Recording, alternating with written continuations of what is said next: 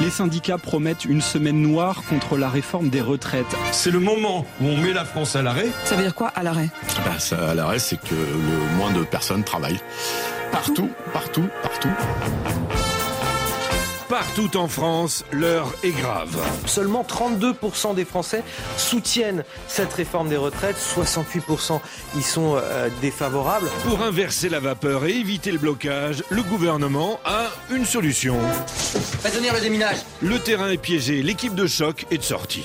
Tu vas faire du déminage. Voici les Dupont et Dupont du déminage, Olivier et Olivier, Véran et Dussopt. Le ministre du Travail martèle ce matin dans Le Parisien que la réforme ne fera pas de perdants et qu'elle est de gauche. Oh, vous êtes tordant, hein Tu ne m'avais pas dit que ton ami était aussi drôle. Mais si, Olivier Dussopt a manifestement un sens de l'humour très développé. C'est une réforme de gauche. Mais vous connaissez pas votre droite de votre gauche On a connu des tentatives de déminage plus subtiles.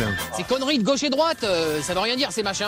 Selon comment on est tourné, ça change tout. Mais dans la catégorie déminage raté, le premier prix revient incontestablement au porte-parole du gouvernement. Mettre la France à l'arrêt, ce serait laisser filer une crise qu'on peut encore éviter.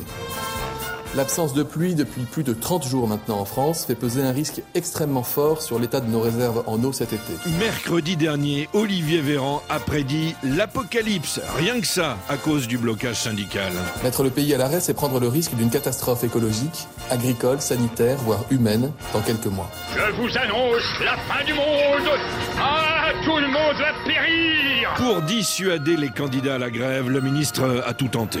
Mettre la France à l'arrêt, ce serait négliger la santé de nos enfants. Les survivants mourront de faim et de froid, ils ont la peste et le choléra. Demain, 7 mars, c'est le début de la fin.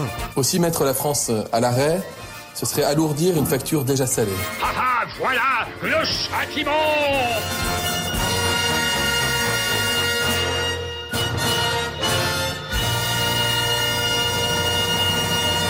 À Ébec-Revon, il est bientôt 7 heures. Le compte à rebours pour la fin du monde est donc lancé.